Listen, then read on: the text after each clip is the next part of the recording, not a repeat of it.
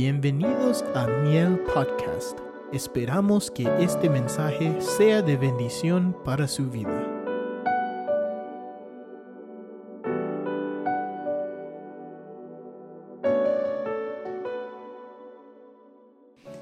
Capítulo 10, le dije hermanos, del primer libro o la primera epístola del apóstol Pablo a los Corintios. Vamos a leer ahí la palabra del Señor.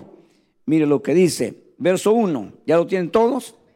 Mire lo que dice, porque no quiero que ignoréis, hermanos, ya lo hemos leído, ya lo sabemos, pero esto es importante que lo recordemos y que podamos, hermano, estar nosotros, ¿verdad?, en ese punto de no ignorar, porque a veces nosotros, hermanos, ciertas cosas las ignoramos. Pero mire lo que dice, porque nuestros padres todos estuvieron bajo la nube y todos pasaron por el mar.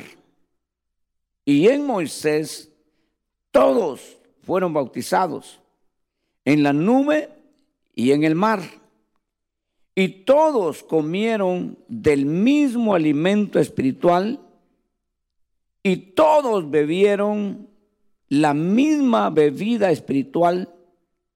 ¿Está conmigo? Porque bebían de una roca espiritual que los seguía y la roca era Cristo. Sin embargo, dice esta versión, Dios no se agradó de la mayor parte de ellos, pues quedaron tendidos en el desierto, la mayor parte de ellos. Verso 6, y esto es lo que nosotros debemos de enfocar, y ahí es donde quiero enfocar yo el tema esta tarde, dice, estas cosas sucedieron como ejemplo para nosotros, a fin de que no codiciemos lo malo como ellos lo codiciaron. No seáis pues idólatras como fueron algunos de ellos. Según está escrito, el pueblo se sentó a comer y a beber y se levantó a jugar. ¿Será malo jugar? No. ¿De qué juego está hablando aquí? Lo vamos a ver después. Muy bien, vamos entonces, hermanos, a poder, ¿verdad? Este, abrir nuestro corazón y que esta palabra pueda llegar, hermano, igual como lo hacemos siempre, ¿verdad? Esperando que, hermano, esta palabra produzca resultados en nosotros. Y esta palabra, de hecho, lo va a producir, siempre y cuando usted le permita. Usted es el que va a abrir o cerrar. Usted es el que va a hacer eso. Y si usted abre su corazón, hermano, ¿verdad? Dios le va a ayudar. Si no lo abre, no va a haber nada, ¿verdad? Pero ya usted ya es responsable. Hay gente que dice, yo ni quiero, por eso no quiero ni oír. Peores, ¿verdad? Pero si oye, tiene la oportunidad que tal vez un momento Dios pueda tocarle su corazón y que Dios le haga ver las cosas que no podemos hacerle ver nosotros. Como nadie pudo, haberlo, pudo habernos ayudado en nosotros, ¿verdad? Solamente Dios. Entonces vemos aquí una historia que nosotros no ignoramos, que nosotros sabemos, no necesito ni leerle estos versos, usted quizás de memoria lo sabe. Sabe ya todo lo que sucedió, pero a veces seguimos haciendo lo mismo. Ese es el problema. Y por eso que lo volvemos a leer. Y por eso que volvemos otra vez, hermano, a detenernos aquí, para ver si no estamos ahí, ¿verdad? Porque el diablo, que si uno reprende, hermanos, lo deja a usted. Y a mí, ¿verdad? Y de repente, hermanos, nosotros como que tenemos, ¿verdad? Una maña, una costumbre, un área, o no sé, otra vez a lo mismo. Y nosotros, hermano, tenemos que salir de una vez y para siempre.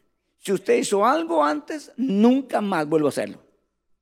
Si usted fue un drogadicto, nunca más vuelva a usar la droga. Y usted será libre. Si usted fue alcohólico, nunca más vuelva a usar esa sustancia. Si usted hermano, le gustaba llevarse las cosas que no eran suyas, nunca lo vuelva a hacer. Y entonces usted será libre. Eh, hay mucho cristiano, hay mucha gente, hermano, que está en las iglesias y que sigue haciendo exactamente esto.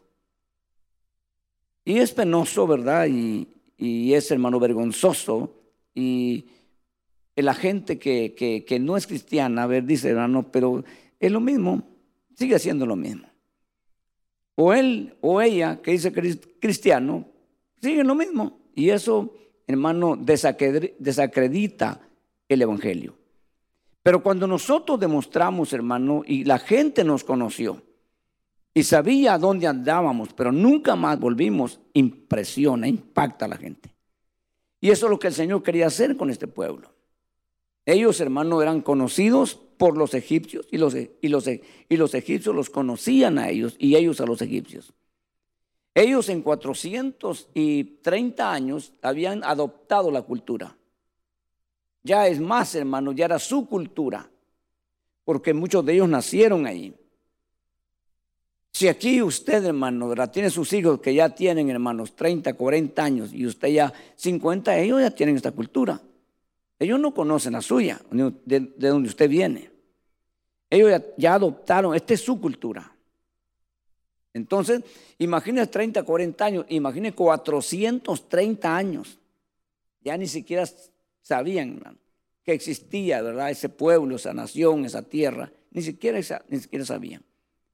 Ni siquiera los padres, que eran los que tenían, hermanos, mayor edad que ellos, ni siquiera ellos sabían. Ya, hermanos, era prácticamente egipcio su, país. Ya todos tenían pasaporte egipcio. Ya nadie era extranjero a esas alturas. Eran ya, hermanos, ¿verdad? Una generación, hermano, de muchos años. Ya ellos tenían, hermanos, muy parecidos, su ropa, su forma de hablar, su forma de comer. Todo era, hermano, como egipcios. Por eso es que cuando las hijas de Jetro, ¿verdad? Fueron ayudadas por Moisés, le preguntó el Moisés, su papá le preguntó, ¿y por qué vienen muy temprano? ¿Por qué vienen temprano ahora? Oh, es que un egipcio nos ayudó. Un egipcio está ahí. Entonces él dijo, vayan a traerlo. Y conforme lo fueron conociendo, se dieron cuenta que no era egipcio, que era hermano, ¿verdad? Este hebreo, pero su apariencia era de egipcio, Egipto. Nosotros, hermano, eh, viajamos un poquito, hemos viajado y vemos, hermano, que las culturas, las costumbres, la forma de vestirse, eh, a veces dilata a las personas, ¿verdad? De dónde son. Y uno rápido los identifica por su forma de hablar y por muchas cosas se identifican, ¿verdad? Y hay personas que usted ya no les pregunta, ¿y de qué país es? Usted, le, si es de Centroamérica, le pregunta, de Centroamérica, le pregunta, ¿de qué departamento es usted? Y ya le dicen, ¿verdad? Y usted ya sabe, eh, a los mexicanos se identifican inmediatamente. Y usted le pregunta, ¿verdad? ¿Y de qué estado es?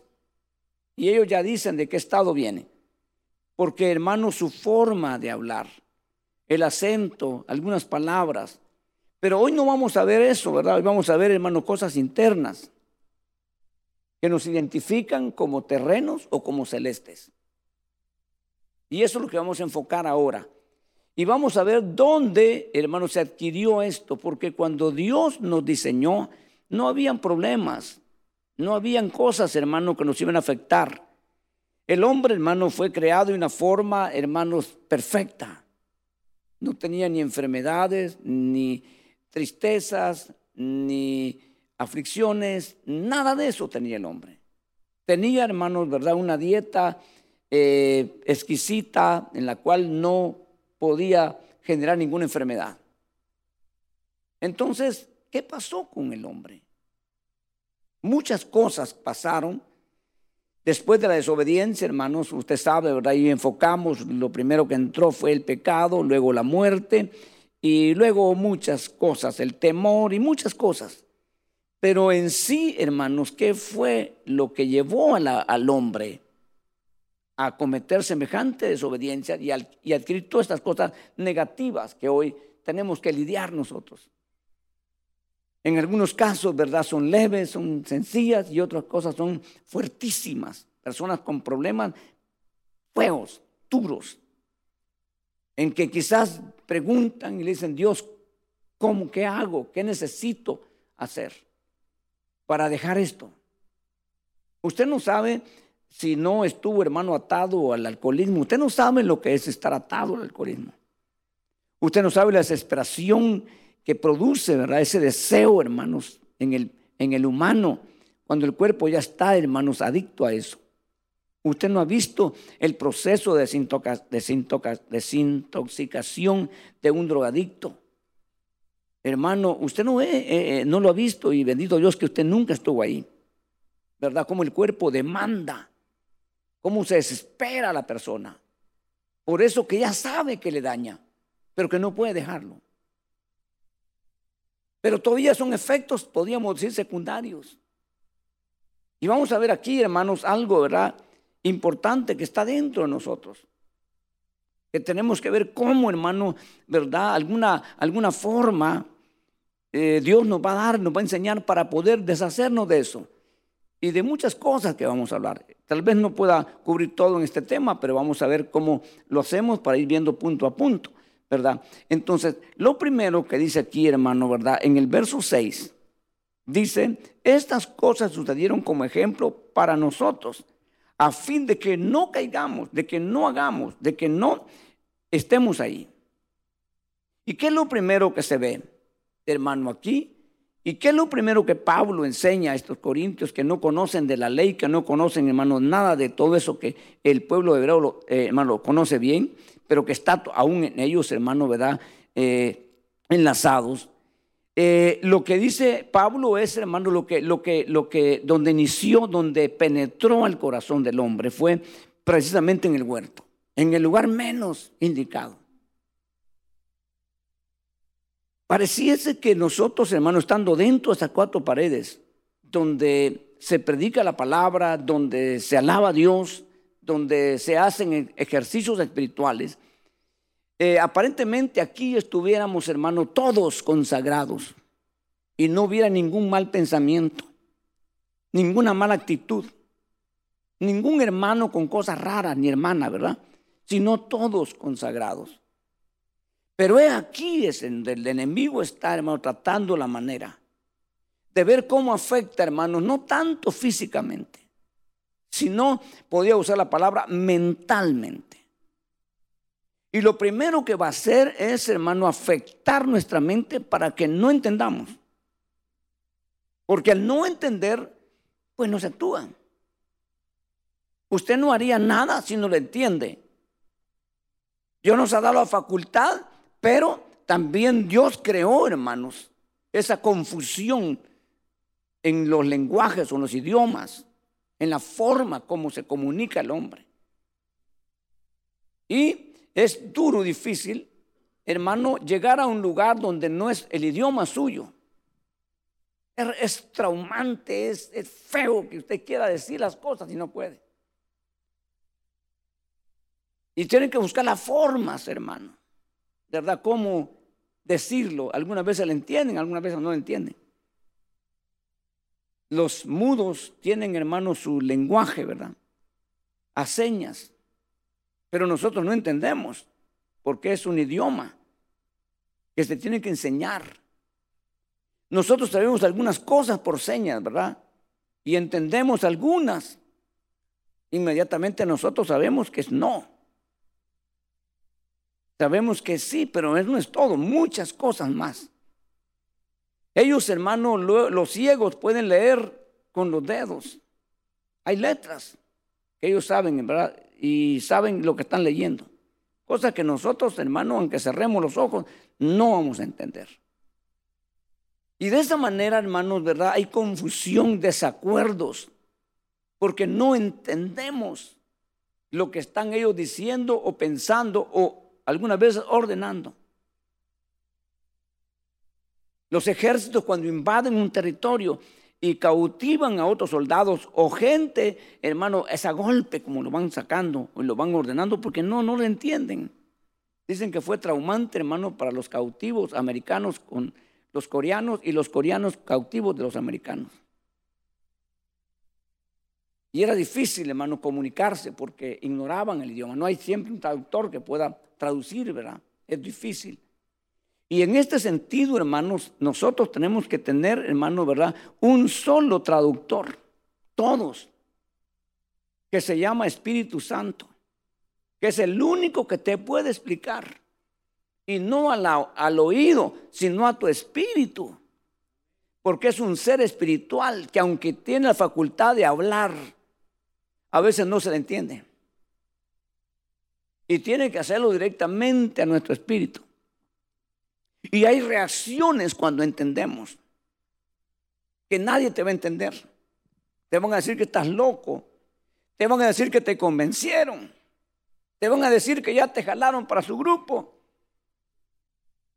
Porque no entienden. Es un idioma, hermano, que muchas veces no tiene palabras. Palabras tangibles o palabras audibles.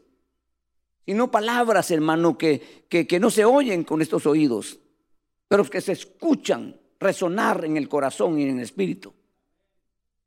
¿Ok?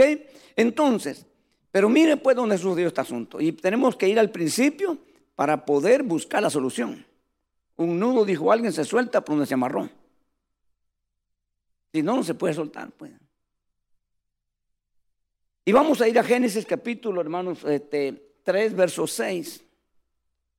Yo espero que usted lo, lo, encuentre rápido, si no aquí usted lo puede ver. Dice, eh, por favor en la versión eh, Reina Valera, si me lo, ponen en la Reina Valera, porque yo uso generalmente las Américas, pero si me lo pueden poner en la Reina Valera, eh, les agradezco más, mucho mejor, ¿verdad? Para este punto.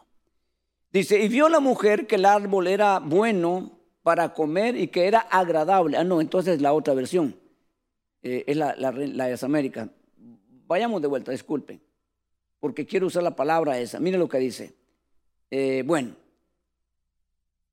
Oh, sí, no, no, no estoy mal. Faltaba que llegara al punto. Eh, bueno para comer y que era agradable a los ojos y que el árbol era deseable para alcanzar sabiduría. En esta versión dice codiciable, creo que la Reina Valera. Es lo que quería. La Reina Valera, ¿verdad? Ok. En vez de agradable, eh, dice, ¿verdad? Codiciable, ¿verdad? ¿Estamos bien? Codiciable, no, ahí está. Bueno, ahí está. Ya no lo cambiaron, seguro. Era codiciable, el árbol era codiciable, o sea, tenía codicia. Y vamos a ver en esta tarde, hermanos, lo que significa codicia. ¿Qué es codicia? Porque a veces tenemos nosotros un conocimiento muy pequeño y a veces ni siquiera correcto. Entonces, el árbol era codiciable. Y entonces, hermanos, cuando ella participó, eh, eh, hasta ahí es externo, es ajeno. ¿Verdad? No hay nada, nada, hermano, que pueda penetrar a mi vida porque estamos separados. Pero cuando ella cogió del árbol y comió, la codicia también entró en ella. Y no solamente en ella, sino que también le comparte a su esposo. Y entonces la codicia comienza desde ahí. Dentro de la creación de la cual nosotros somos partes. Y nosotros tenemos que ser honestos. Tenemos lucha con la codicia, sí o no. Tenemos problemas. A veces lo disimulamos. A veces lo camuflamos o le damos otro nombre, pero tenemos problema con la codicia. Eso es cuando usted ya tuvo, hermano, mayoría de edad o desde que tiene razón, desde que empezó a hablar, desde que empezó a tener uso de sus facultades, siendo un niño o una niña. Desde ahí, fíjese que los niños llegan, hermano, y miran un juguete, yo quiero eso, yo quiero eso, y no pueden ni hablar bien. Pero eso es codicia. Vamos a ver, hermano, ¿verdad? Donde Dios establece por primera vez en el Antiguo Testamento y prohíbe la codicia dentro de la ley. Y vamos a ver donde el Nuevo Testamento también lo recalca, en el mismo punto. Y vamos a ver nosotros con toda honestidad y sinceridad si nosotros somos libres de eso o todavía hay problemas. Porque si hay problemas, tenemos que buscar la forma cómo deshacernos de ello. Porque si no, vamos a terminar afectadísimos. Y eso va creciendo si no se corta. Si no se arranca. Porque las cosas negativas no solamente se medio plantaron en nosotros, sino que se enraizaron. Echaron raíces fuertes que algunas veces, aunque se corten, vuelven a surgir. Y es lo que muchas veces nosotros hacemos, hermanos, simplemente cortamos los árboles y no nos preocupamos, se acabó, se murió. No, el árbol vuelve a surgir a veces con mayor fuerza. Por eso es que el persona que las cosas que pensaban ellos o ellas que habían vencido y habían desaparecido surgen con más fuerza. Porque no se profundizó a hacer esa operación que a veces lo podemos hacer nosotros y a veces necesitamos ayuda. Hay ciertos árboles que uno los arranca, hermano, y los, y los, y los arranca, y, entonces y los, los escarba alrededor y fácil salen, y otros no salen. Nosotros quisimos arrancar un árbol a Carmen con el tractor pequeño y le dimos, lo amarramos, lo jalamos, nada. Tuvimos que traer otro tractor que es un vaco con una cosa así y escarbarle aquí, allá, allá, allá, allá, profundo y costó arrancarlo aún con ese equipo. ¿Qué sería si nosotros, nosotros con las manos quisiéramos sacarlo? Algunas veces no se puede. Se necesita un equipo pesado. Y algunas veces necesitamos personas con esa facultad o con ese poder para que nos ayuden a arrancar. Si no, vamos a continuar así. Y Dios, hermano, quiere que nosotros de verdad, de verdad, seamos libres en todo sentido. Y cuando nosotros hemos alcanzado ese nivel de libertad, entonces nosotros vamos a ser otras personas. Y eso nos va a llevar a nosotros a un crecimiento y hermanos y a, y a poder ayudar a otros. Y por eso Dios ha dotado ciertas personas, ciertos hombres, en los que Dios, ¿verdad? Le dijo a alguno de ellos, le dijo, yo te he dado autoridad. Tiene que venir la autoridad de arriba. Te he dado autoridad, y dice hermano Jeremías, ¿no? Para empezar, para derrocar, para derribar, para destruir. ¿Y para qué más? Fíjense, pues, desarraigar, destruir, derrocar y ¿qué más? Es importante, cuatro cosas. No, no, eso ya es lo que sigue. Fíjese, hermano, porque nosotros, nosotros fuimos vendidos, nosotros, hermano, fuimos expuestos. En nosotros, hermano, ¿por qué a veces, qué, qué significa derrocar? Derrocar significa remover a una persona con autoridad, con eh, poder. En estos casos puede ser un presidente, un jefe militar, hasta un rey. Quitarlo de ahí, decirle tú ya no tienes nada que hacer aquí. Entonces, hermano, para eso no lo puede hacer cualquier persona. Tiene que ser una persona con mayor autoridad. Derribar son muchas, muchas cosas que nos detienen. ¿Qué es lo que se derriba? Una pared que muchas veces no nos deja avanzar. Y viene alguien con poder y autoridad, hermanos, Tremendo, ¿no? Eh, en este caso, en lo literal, en lo físico, hermano, estamos frente a una pared de ocho pies, no podemos, hermano, rebasar, no podemos cruzar. Viene un tractor de esos, hermanos, de esos bulldogs, se llama, ¿verdad? De D8, D, un D12, y, lo toca con la cuchara y lo remueve en segundos. Pero nosotros no tenemos la capacidad para hacerlo. Ahí nos quedaríamos.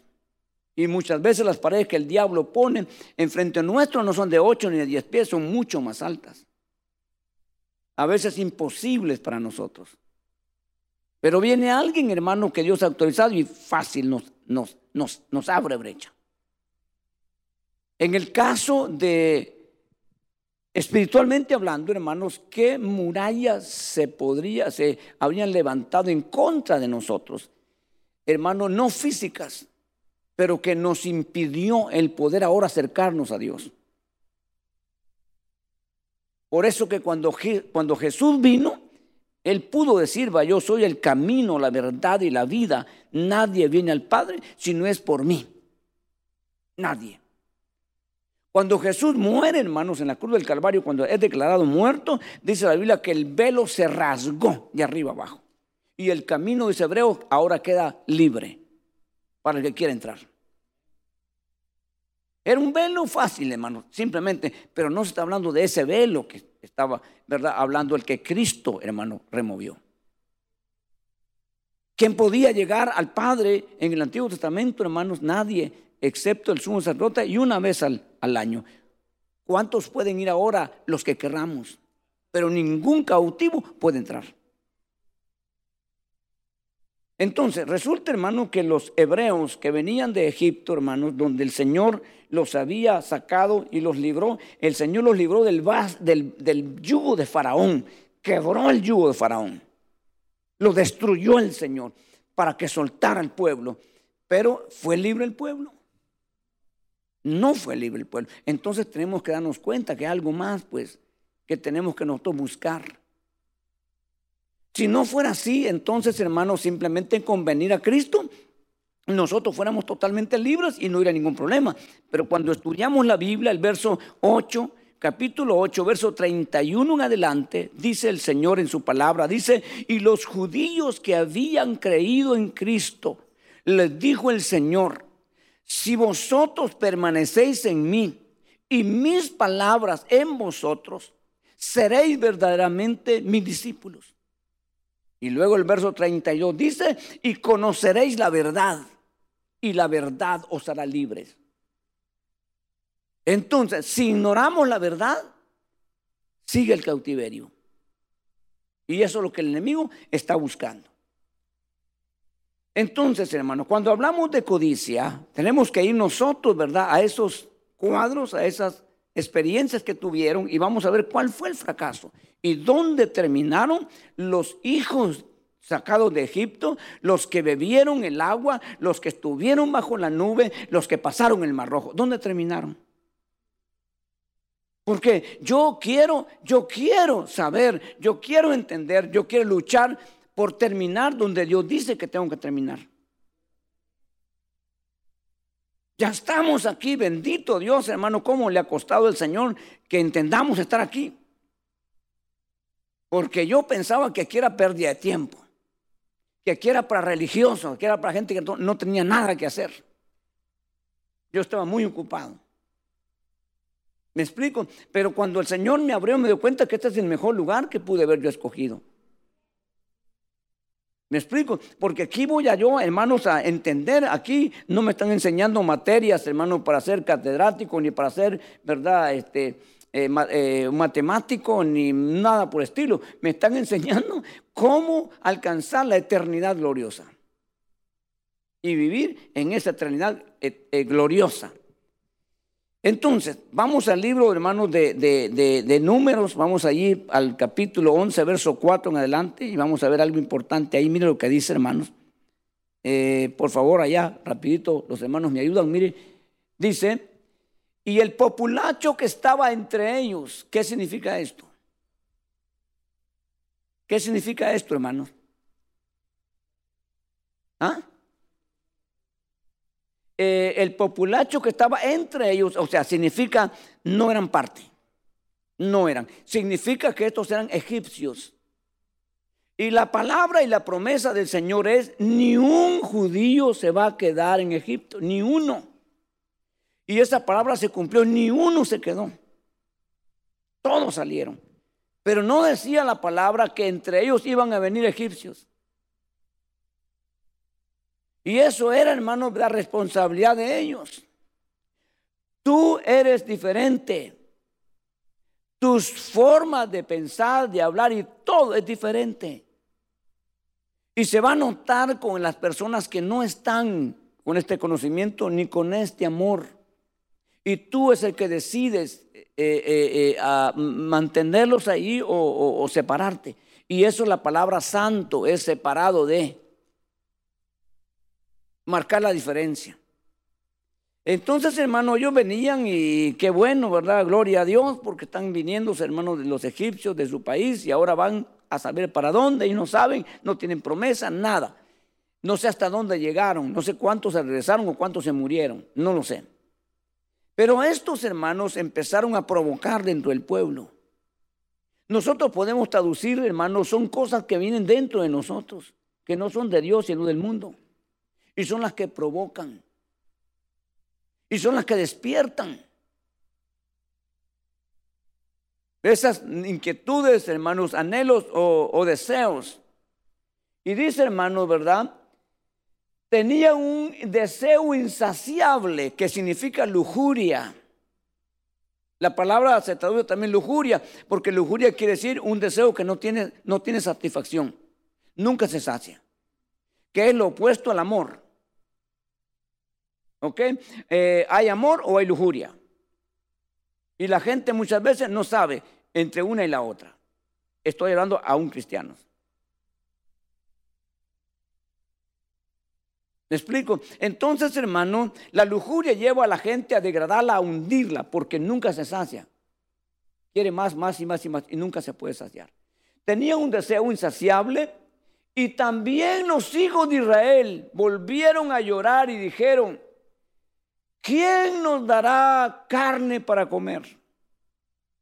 No se acordaban, pero con e, esta gente, hermano, empezaron a hablar empezaron a recordar y entonces ellos también empezaron a llorar. ¿Y quién nos da de comer? Carne queremos. Nosotros no queremos este alimento. Si este pueblo hubiera comido carne todos los días, no, no, no logran caminar ni siquiera dos años. Porque el ejercicio que iban a tener, hermanos, en la trayectoria que iban a hacer, los años que iban a ocupar, se mueren se mueren. Sin que nadie los mate, se mueren ellos solos. Entonces Dios les ha dado una dieta, hermanos, que es única. Es una dieta, hermano, que los iba a mantener a ellos esbeltos, fuertes y sin enfermedades. No se oye que haya muerto de un infarto nadie. Dios les pregunta, ¿se hinchó nuestro pie? ¿Qué es lo primero que se hace cuando se camina más de un día, tres días o un mes? Nadie se enfermó, porque la dieta que tenían era un alimento liviano pero efectivo, con todos los ingredientes, proteína y todo lo que usted quiera. Pero eso les cansó a ellos. Una vez dijeron, hermanos, que esa, esa comida era miserable. Así dijeron, ya, hermanos, fuera de foco. Y luego el verso que sigue, dice hermanos, el verso que sigue, miren, por favor, hermanos, el 5 y el 6, vamos a leer el 5 y el 6. Se durmieron los hermanos. Bueno, ahí vamos. Nos acordamos del pescado que comíamos gratis en Egipto. Yo le pregunto, ¿era cierto? Les daban los mejores, hermanos, pescados a ellos, la mejor comida, la carne. No. ¿Y era gratis? No. Por un precio muy alto. Dice, hermanos, de los pepinos, de los melones, de los puerros, de las cebollas y de los ajos. Nos acordamos. Ay, qué ricos. Decían hermanos, ay, qué sabrosos. ¿Me explico? Hermanos, nosotros venimos aquí, ¿verdad? En este país y me imagino que los que primero que llegaron ahí por el 1930, 40, hermanos, y venían del Salvador, decían hermanos, Pupusa, what? No existe eso aquí. Hay tamalitos, chuchitos. Sí, chuchitos sí hay. Ahí lo que camina. No, no, no, son con la comida chapina. No, aquí no hay eso. Aquí hay hamburger. Aquí es otro tipo de comida. ¿Me explico? Entonces, hermano, pero conforme fue poblándose, ahora encuentra usted por todos lados tacos, tortas, burritos, hasta los americanos. Can I have a burrito? I like tamales. Los gringos, hermano, comiendo tamales. ¿Me explico? Hermano, pero no había eso. Se fue trayendo. Pero se trajeron muchas cosas también con eso. Entonces, esta cultura fue afectándose en el aspecto espiritual. No es lo mismo los americanos del 1900 a ahora los, los, americanos del 2021 o 22, ¿verdad? No son los mismos, en muchos sentidos. Entonces, resulta, hermano, que ellos están suspirando por aquello que hoy no tienen y que a ellos, a su paladar, a su dieta era, hermanos, para ellos saludable. Verso 6, sigamos, verso 6. Pero ahora no tenemos apetito. En la versión de los tamaños tiene una llamada que dice, nuestra alma está seca. Nada hay para nuestros ojos excepto este maná. Sabe que eso es despreciable, ¿no? Y en nosotros, ¿verdad? No podemos usar esa palabra, este hermano. No podemos usarlo. Esta hermana. No podemos usar eso. En los, los, enseñaron en la escuela que eran los objetos, ¿verdad? Este, este, esta mesa, este, este, este sillón, pero no personas. Amén, ¿se acuerda, verdad? Todavía se acuerda. Eh, no es eh, la Eva, eh, la, la, no, la Eva de la, Biblia, así por, por la primera. O no sé qué otro nombre usar, ya, no sé qué, alguien se llama aquí, o no, no, pero eso no se puede usar. Esas palabras no se pueden usar, pero bueno, nuestro, nuestro a veces, ¿verdad? Este, forma de, expresar las cosas lo hacemos, pero no es correcto. Entonces, resulta, hermano, que aquí vemos, ¿verdad? Que este maná, en otro, en otro versículo dice, ese maná este miserable, tremendo ya, hermano, llegar a ese punto ya es, ¿verdad? Demasiada eh, eh, falta de respeto. Pero están superando por eso. Entonces, ahora vamos al verso 34 de, ese, de ese capítulo, verso 34, rapidito, avancemos verso 34. Dice, pero ellos llamaron a aquel lugar Kibrot Ataaba, porque ahí sepultaron a los que habían sido codiciosos. Se llama la tumba, eh, eso significa la palabra eh, Kibrot Ataaba, quiere decir la tumba de los codiciosos. O sea, tienen un lugar. Hermano, la codicia te va a llevar a ese lugar a ser parte de un grupo no agradable, a ser parte de un grupo que tiene un final trágico. Ok, entonces nosotros no queremos llegar ahí. Sería, hermano, demasiado, demasiada pérdida. Haber invertido 10, 20, 30 años, hermano, aprendiendo a no llegar ahí y terminar ahí. Cuando el destino no era ahí. Pero la codicia conduce ahí. Primero, hace parte, eh, tiene una membresía. Eh, los codiciosos háganse aquí, ahí van todos los codiciosos, son miembros de ese grupo, se entienden, porque cuando se padece de un mal común, se entiende. Entonces, hermano, ahí están los codiciosos, ¿verdad? Entonces, hermano, usted no debe ser parte de esa gente. Usted debe ser parte de la gente que fue libre de eso. Porque si es verdad que desde niños, y es cierto, traíamos esa codicia, ¿qué es codicia? Es querer lo que no es tuyo. A veces, hermano, la codicia es tal que le dicen a uno, le dejan en el, en eh, ¿cuánto quiere por su carro? Se lo compro. No lo estoy vendiendo. ¿Tiene un sign que diga forceado? No, ¿verdad? ¿Y, ¿Y por qué alguien lo quiere? Porque lo codicia es que me gusta, es que lo quiero. Dime, yo te pago lo que quiero, pues lo quiero.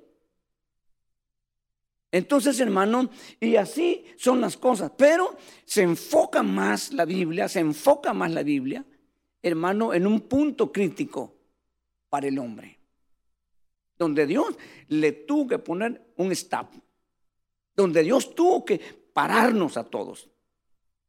Y eso lo encontramos, hermano, ¿verdad? En, creo que es Éxodo 20, 17, vamos rapidito, 20, 17 de Éxodo. Ahí lo vamos a encontrar. Mire lo que dice. No codiciarás la casa de tu prójimo.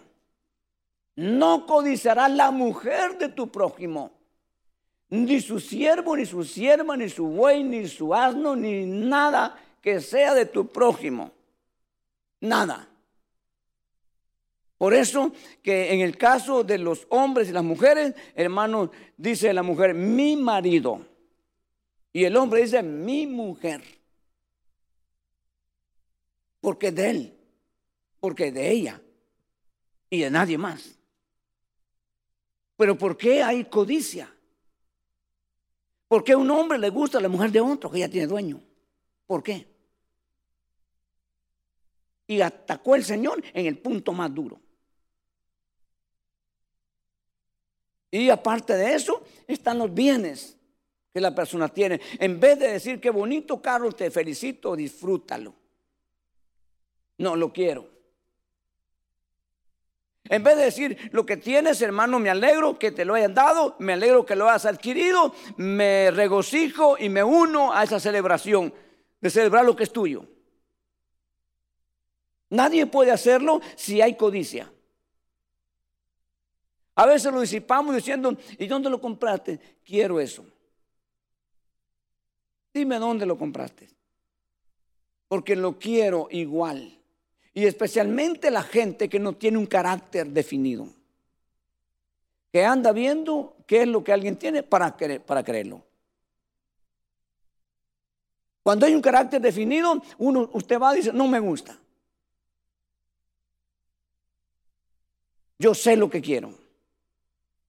Y si no es eso, me voy a esperar. Pero yo no quiero cualquier cosa. Si esto es con un vestido, con un carro, con un par de zapatos, ¿cómo será con la, parte espiritual de lo, lo más importante que es Dios en tu vida? ¿Quién puede, hermano, cambiar a Dios por otra basura? La gente indefinida. ¿Habrá gente indefinida? Mucha. Porque cuando Moisés fue a agarrar por primera vez lo escrito por Dios, el pueblo ya lo cambió.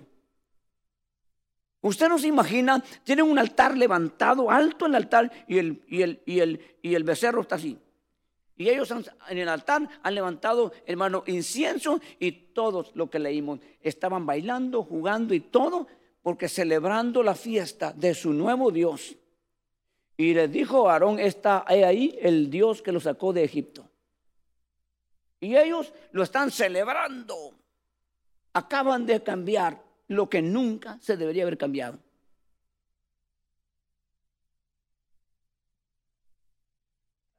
Entonces nosotros tenemos que luchar por eso. Nosotros tenemos que revisarnos si no está dentro de nosotros esto porque leímos y estas cosas se te dieron como ejemplo para que nosotros, que estamos ahora ya en este nuevo pacto, no caigamos ahí no vayamos a ser alcanzados por eso. Si eso no nos alcanza porque nosotros lo rechazamos y nosotros definimos, no quiero eso, no es eso lo que busco, entonces nos hemos librado y, y podemos testificar que somos libres de eso. Y ¿sabe qué va a pasar? Dios también pasará cosas buenas. Porque todo lo que Dios te da es bueno en gran manera. Que va a despertar codicia en el codicioso, pero no en el libre. Porque tanto a ti como a él o a ella le va a dar Dios cosas buenas. ¿Estamos de acuerdo? Vamos al libro de Deuteronomio, capítulo 5, eh, 21, porque el libro de Deuteronomio significa repetición de la ley. O sea, si alguien se olvidó o perdió la cita o perdió el libro, pues aquí está la repetición. 5.21 de Deuteronomio dice, no codiciarás la mujer de tu prójimo y no desearás la casa de tu prójimo, ni su campo, ni su siervo, ni su sierva, ni su buey, ni su asno, ni nada que sea exactamente el verso, como diríamos hoy, copy-paste. Exactamente el verso, otra vez, para que lo entiendas, que no es saludable, ni te va a ayudar eso por si había dudas. ¿Ok? Entonces nosotros tenemos, hermano, que, ¿verdad?, preguntarnos. Porque ellos, por esta codicia, hermano, en vez de ir, ¿qué, ¿qué, discutían ellos, hermano? En algún momento, eh, ¿por qué salimos de Egipto? Allá habían sepulcros y ahora ni tumbas hay acá, pero ahí estaban las tumbas preparadas. Porque ese nombre, ya le dije, ¿verdad? Quiere decir tumbas de los codiciosos. Y luego el verso que sigue dice, hermanos, que lo llevó a otro lugar que significa aldeas.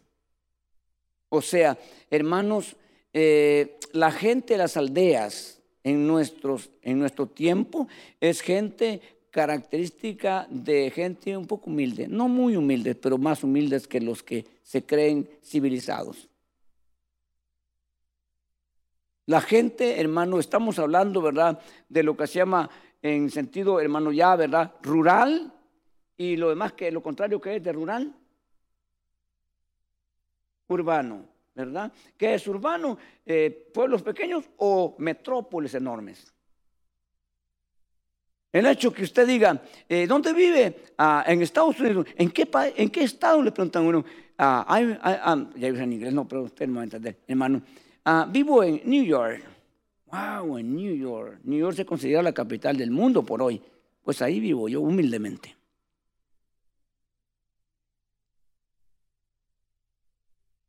Así, ¿verdad? Entonces, hermano, eh, ¿y en qué parte de Nueva York vive usted? ¿En el Bronx? en el centro. Ahí donde están esas atracciones donde todo el mundo quiere venir de Europa, de Asia, de Latinoamérica, de todos lados quieren ir a conocer Nueva York. Excepto los argentinos, hermano, hermano Andrés, que no quieren ir. Ellos, ellos anuncian, no, eso no es cierto, un chiste que hacen, ¿verdad? Anuncian en Buenos Aires, señores pasajeros del vuelo 10.580 que va de la capital del mundo a las provincias de Nueva York y París. Pero eso ellos lo dicen así, broma.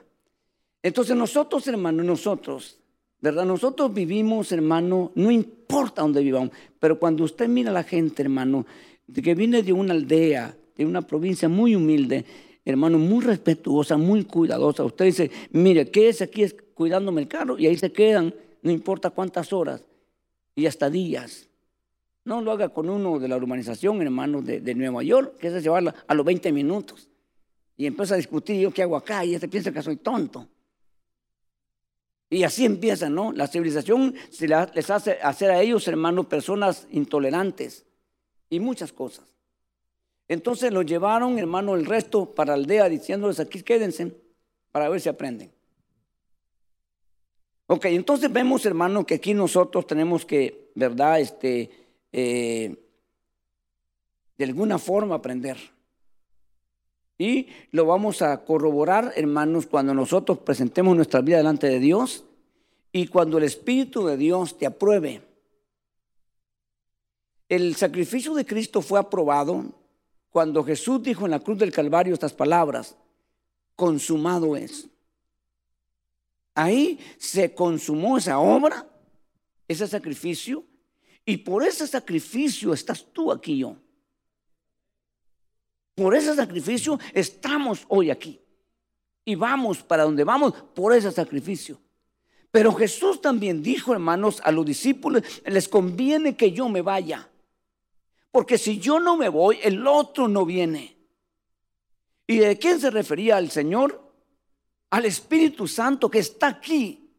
El Espíritu Santo es el que está haciendo esa obra interna que no puede hacer aún ni Jesús con el respeto que merece el Señor, ¿verdad? Pero como Él no venía a hacer eso, por eso digo, les conviene que yo me vaya.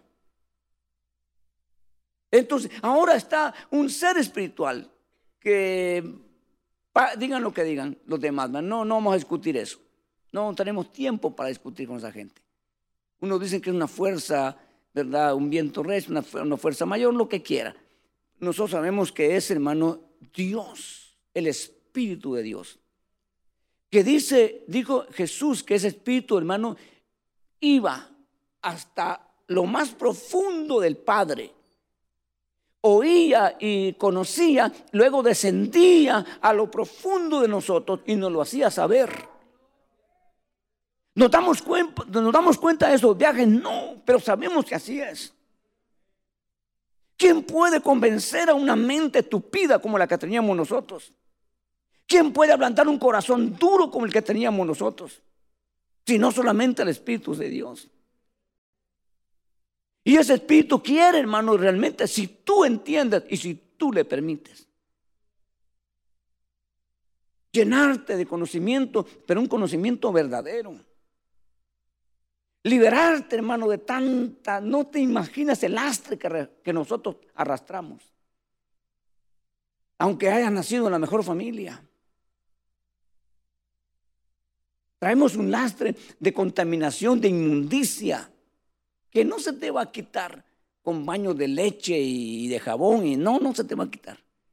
Porque eso no puede quitarte. Entonces, hermano, necesitamos, ¿verdad? Permitirle al Espíritu de Dios, que es el único que puede hacer este tipo de operación, sin cortarte el, lo físico,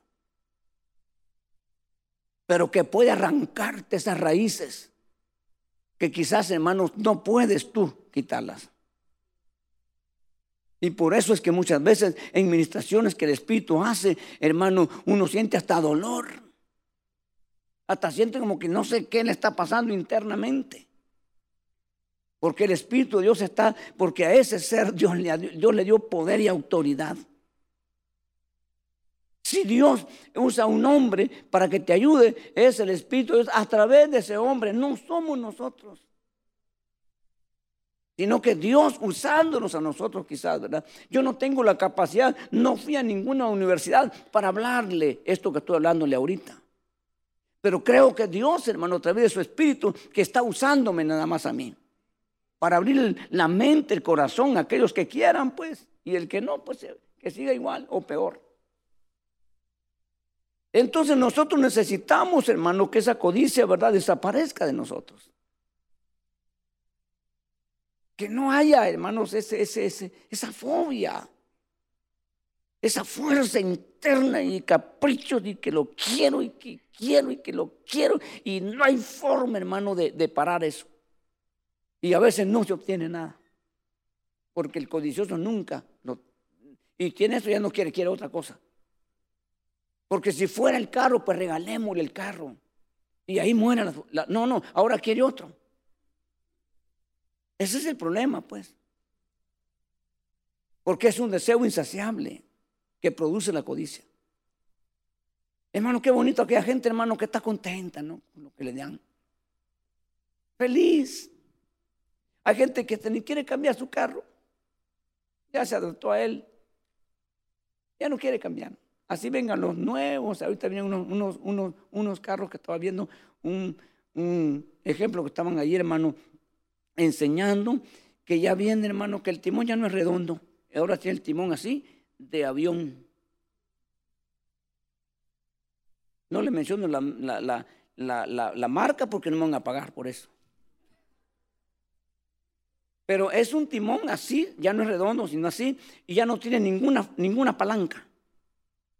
Para, la flecha a la izquierda puso un botón, le, prende la, flecha a la izquierda, el otro botón le echa para la flecha a la derecha, eh, para la velocidad un botón y ya se pone en drive, y otro botón para atrás y otro botón para neutro. Ya no tiene nada. El nuevo carro, no, yo me quedo con el carrito ese que todavía, hermano, ¿verdad? Con velocidad. De repente, hermanos, el estándar ya, y se movió la batería. Pues viene un puchón, hermanos, y en, arranco con la velocidad. Ya con el automático ya no se puede hacer eso. Y ya no digamos con el eléctrico.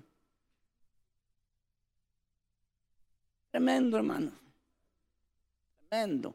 Los carros eléctricos, a mí, mire, hace poco fuimos a un lugar, renté uno, no me quedo convidado de comprar un eléctrico.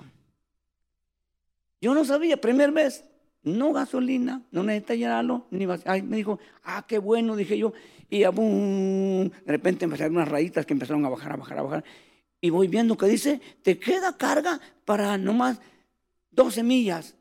Y después de eso, pues ahí se muere. ¿Cómo? Sí. Y en ese ratito buscando a dónde, hermanos, cargar la batería. Y cuando encontramos un lugar, una dificultad porque no, no agarraba cualquier cosa para pagar.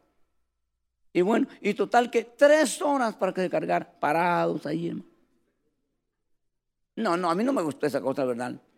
Y luego, ahora para regreso, hermano, de noche con, la con las luces, se me acabó la batería. Pero sí que Dios es un milagro. Nos quedaban 80 millas o kilómetros para llegar y solo tenía para unas 30 kilómetros. Y en un lugar, hermano, tremendo. Y mis hijas saben que es verdad hermano, yo dije, yo callado, le dije yo, y todas, y, nada, que mamá caracay, que nada, no, y, y hermano, ¿sabes cómo son las mujeres únicas? Y yo con cuatro, me dicen que, dicen que a dos puyas no hay toro valiente, pero yo traía cuatro. ¿Y qué me hacía? Cuatro puyas, hermano. Y yo me callé y le dije, Señor, tú sabes que aquí, aquí, aquí no lo hacemos. Y le dije, ayúdanos. Empezó, fíjese, empezó el carro a recargarse un poquito. Fíjese el milagro. Y, ¿sabe qué? Fuimos las 80 kilómetros y el carro todavía tenía para otras 50 millas. Le dije yo cuando llegamos, yo callado, callado, ni una palabra, y nadie, se cayeron todas. Cuando llegamos, le dije yo, ¿acaban de ver el milagro? Sí, dijeron todas. Llegamos y sobró todavía. Así es Dios, le dije, así es Dios. Pero nunca me vuelvo a subir un carro de eso, dije yo. De esta me sacó el Señor por la misericordia, pero la otra por necio ver. No, no me gustó eso. No sé, yo no sé por qué no le ponen que el alternador cargue, ya no gasolina y no, no cargar. No, bueno, ese es otro problema con los ingenieros, ¿verdad? De eléctricos. Pero bueno, entonces, hermano, pasemos a otro punto, porque Dios mío, mire, pues le digo pues que aquí tenemos que tomar tiempo. El otro punto que queremos ver, hermano, ¿verdad? Es eh, eh, lo que es la idolatría. Esta es una palabra compuesta que tal vez no, tenga el tiempo, hermano, ¿verdad? Cómo lo traduce, ¿verdad? Del griego, hermanos, al, español, pero es una palabra compuesta y es una palabra que se usa, no tenemos más que darle vuelta, hermano, simplemente es un punto de adoración. Hermano, que se rinde al único ser hermano, que existe desde la eternidad hasta la eternidad, reservado única y exclusivamente para Él. Entonces, entonces, resulta, hermanos, que aquí nosotros solo tenemos que pensar, no podemos dogmatizar ni establecer, que es casi lo mismo, hermano, eh, este punto. Pero significa que este ser no es capaz de él. No vive Dios ni de la alabanza ni de la adoración, no necesita. Pero es una actitud, una, no sé qué palabras usar, hermano, de la criatura en reconocimiento máximo. Hermano, de ese ser que para nosotros es nuestro creador, de rendirle adoración. Ahora, hermanos, por lo que se logra ver, y esto es lo que yo le digo, lo que se logra ver, porque no tenemos detalles, que hermanos, habían seres separados de nosotros. Y no estoy hablando de extraterrestres raros y extraños, estoy hablando de personajes, hermanos, como los cuatro, ¿verdad? En niveles que miramos en la Biblia. No sé, no, puedo, no sé si correcto decir estirpes o hermanos, ¿verdad? Este, no sé qué palabra usar, pero tenemos, hermanos, ¿verdad? Ángeles, eh, eh, arcángeles, querubines y serafines, que los conocemos porque la palabra lo explica en detalle, cómo son. Entonces, hermano, todos esos seres rinden al Señor eh, adoración. Luego en el libro de Apocalipsis miramos los cuatro, los cuatro seres vivientes. Hermanos que están en sus tronos y se quitan sus coronas y quitan todo y se postan diciéndole, tú eres el único digno entonces nosotros tenemos, hermanos, esa responsabilidad de reconocerle a Él en adoración. Pero el diablo, hermano, que se cree por lo que se logra ver, que era parte de ese grupo. Porque, hermanos, cuando se habla del diablo, se habla de su principio, de su creación. Y por eso que el Señor dice en el libro de Isaías capítulo 57, dice, hermanos, el diablo, el diablo, no, el diablo no tenga miedo, yo lo creo. Fue creado por mí. Entonces, resulta que parece que ese ser y no sé, no sé qué más, hermano, rendían adoración al Señor, pero decidieron un día dejar de hacerlo. Y ahora el Señor, hermano, ya no quiere más a ese, a esa, ese, si podemos decirlo, pues yo no estoy, como le digo, estoy hablando aquí en palabras mayores, pero no estoy estableciendo. Pero lo que sí puedo decir con certeza, con base bíblica, es que el Padre, hermano, dentro de la iglesia, dentro del cuerpo de Cristo, dentro de lo que es la novia de Cristo, está buscando adoradores. Que le adoren en espíritu y en verdad. Los tales el cual el Padre busca, dice el libro de Juan, hablando Jesús. Y lo dijo alguien que sí sabe. Entonces nosotros, hermano, cuando nosotros rendimos adoración, estamos hablando que no tenemos ningún ser creado, ninguna cosa creada, mayor que nuestro Dios. ¿Ok? Entonces, hermano, porque lo demás es idolatría.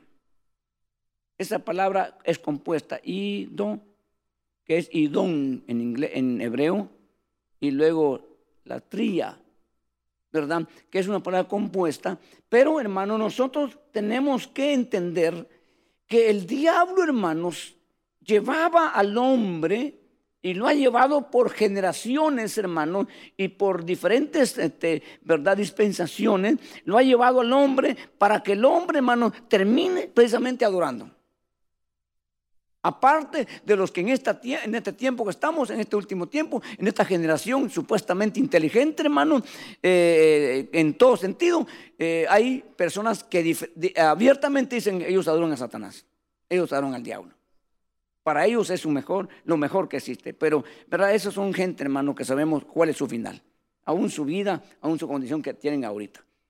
Pero resulta, hermanos, que el primer Adán le siembra el diablo, lo desvía el enemigo, pero no logró pedirle lo que le pidió al postrer Adán,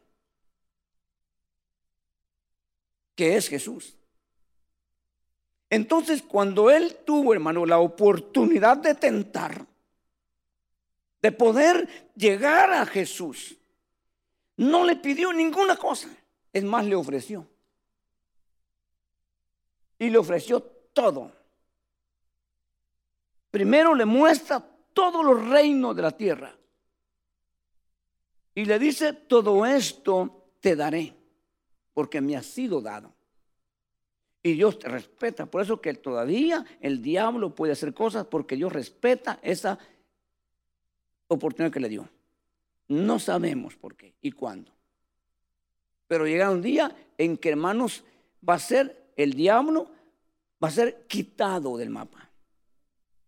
Por hoy se le ha quitado el poder y la autoridad.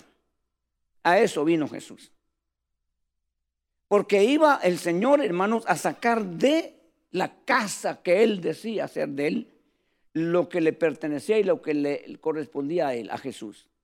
Y él lo dijo, si el hombre fuerte no es atado, no se puede saquear su casa. Nosotros somos producto de ese saqueo si podemos usar la palabra. Pero ese personaje le dice a Jesús, hermano, todo esto te daré si postrándote me adoras. Imagínese usted, hermano. Y entonces Jesús se paró y le dijo esas palabras. Usted sabe lo que le dijo, ¿verdad? apártate de mí, Satanás, porque escrito está, al Señor tu Dios adorarás y solo a Él servirás. Oh, hermano, mire qué tremendo esto, ¿no? Pero no le ofrece ciertas cosas que nosotros podíamos ceder. ¿Cuántos de nosotros que venimos de la pobreza dijimos algún día voy a ser rico? Algún día voy a tener yo y le voy a demostrar. ¿Cuánto cristiano aquí estará el enemigo ofreciéndole cositas? Cositas que son consideradas como basura quizás, pero que producen placer. ¿Ok? El sexo produce placer. Entonces, ¿cuántas veces a una persona cristiana le ofrece sexo a cambio? ¿Y cómo va a durar después? Mi hermano, él puede cantar, él puede hacer muchas cosas, pero lo que no podrá hacer nunca es adorar. Usted póngalo a adorar y no puede. Al hombre que nosotros conocemos, hermano, que no pudo llegar a este punto por codicioso, porque tampoco la codicia deja hacer esto, fue Cámara. Le dijo, hermanos, Josué, simplemente le dijo, este, da gloria a Dios, significa adora a Dios. Y no pudo. Y entonces le dijo, ¿qué has hecho? Porque tú adorabas. Acá no era un extraño. Averigüe de qué tribu era. ¿Y por qué no puedes adorar a Dios? Le dijo. Es que yo codicié. Vi una cantidad de plata, vi una cantidad de oro y un manto babilónico que no pude soportar. Y eso me impide adorar. Qué lindo fuera que en un, en un, grupo de 10, 15, 20, 100, 200, mil personas se levantara un momento de adoración en que, hermanos, les aseguro que la tierra temblaría. Los cielos se abrirían. Porque todos a una sola hemos aprendido y estamos, hermanos, llevándonos a nivel de adoración. Perdónenme, pero ahora, hermano, en las iglesias, y con respeto lo digo, y con tristeza lo digo, solo show hay. Solo espectáculo. No hay realmente una oportunidad para que el que quiera adorar pueda adorar. Y eso cambia la vida de una persona. Y eso muestra la condición donde estamos. Y eso es lo que nosotros queremos lo que nosotros buscamos. Es lo más grande que tú puedes alcanzar. Pero no puede hacerlo nadie, hermano, que tenga problemas con el pecado. No puedes hacer lo que quieras. Ahora, si en tu religión, como en la que yo estaba, hermano, promueven la idolatría, entonces no hay problema.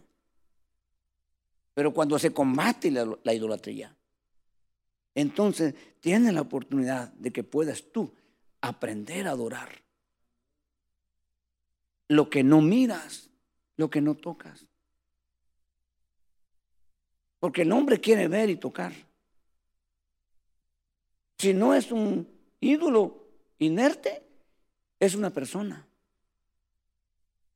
Hay gente, hermano, que cristiana, que lo pregunta, hermano, ¿y quién va a estar? Fuera, ah, entonces voy, dice. No va a No, entonces no. Mire, pues, mire cómo se puede llevar el nivel, hermano. Y tenemos que tener cuidado nosotros, los ministros. Si nosotros estamos trayendo la atracción del pueblo a nosotros y la gente, mira, hay que tener respeto, amor y agradecimiento por los hombres que nos entregan la palabra. Hay que reconocerlos. Hay que honrarlos y respetarlos, pero que no se vuelva mi ídolo. Yo no puedo volverme, hermano, un idólatra ahora en, esta, en, esta, en esta dimensión, en este tiempo no puedo. Yo solo sé que es un vaso pequeño, hermano, incompleto, pero que Dios lo, va a usar para bendecirme. Amén. Le agradezco a ese hermano que se deje usar. Pero uno debe saber cuando está trayendo la atracción de la gente a uno o la está conduciendo a Dios. Ok, y una de las señales es ¿Qué tan importante me siento yo? Porque si yo me siento importante, me considero que yo soy, yo soy, hermano, soy indispensable. Ya estuvo. Yo soy útil, pero no indispensable. Sea, en otras palabras, el que, el que yo me muevo de aquí, aquí no tiene que pasar nada. Porque fue un cambio de vaso. Simplemente. Pero yo tengo que saber eso, yo tengo que saberlo. Para no sentirme importante e indispensable. Y ya estuvo. Aunque no lo gritemos y aunque no lo digamos, así es. El trabajo de un buen líder es conducir a la gente al único digno, al único santo. Que la gente aprenda a depender de Él, porque Él nunca se va a cambiar. Él nunca va a fallar. Él nunca va a dejar de existir. Nosotros sí. Por eso que en el sacerdocio arónico, que era importante, que era grande, se tenía que cambiar cuando se moría uno. Pero en el sacerdocio, hermano, que Jesús hoy pertenece, que hoy es sacerdote, no muere, es inmutable. Significa que Él no va a, ser, no cambiarse nunca. Ahí va a estar, hermano, hace dos mil años, ahí estaba con la iglesia que estaba comenzando. Hoy, dos, mil años después, ahí está. Eh, veinte mil años después, 30 millones de años después, ahí estará. Porque la Biblia lo registra, Él es el mismo de ayer, el mismo de hoy y el mismo de los siglos de los siglos. A ese Jesús nosotros honramos. A ese Dios nosotros adoramos.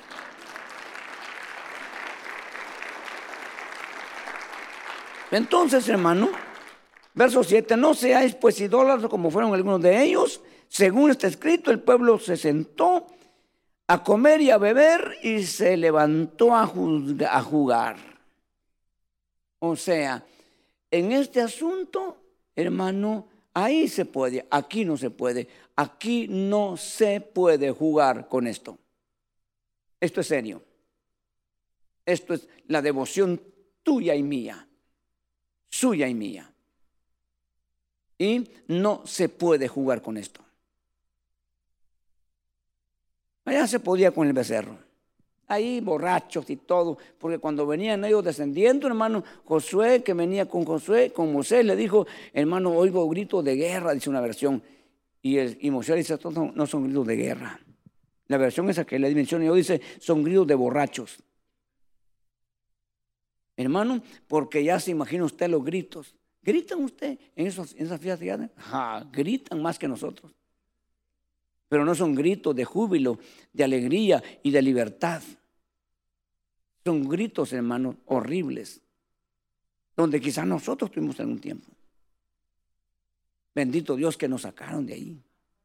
No, hermano, yo no sé si usted, ¿ah? yo no termino de agradecerle al Señor. Yo me pongo a pensar y digo, yo hermano, analizándome yo mismo, de plano, que yo no, no, no me, no me convencía nada. Está cerrado, hermano. Pero Dios en su misericordia quiso intervenir en mi vida. ¿Y le pude resistir? No le pude resistir. Me tuve que rendir. Y agradezco a Dios que estamos hablando, hermano, ya cerca de 40 años. No se me va a olvidar y, creo que, y quiero que nunca se me olvide. No importa lo que piensen los demás. Esa es mi experiencia. Es mi vida. Yo le cuento esto a cuantos me permiten y algunos se quedan ahí tremendos. Sí, Algunos no pasan de ahí.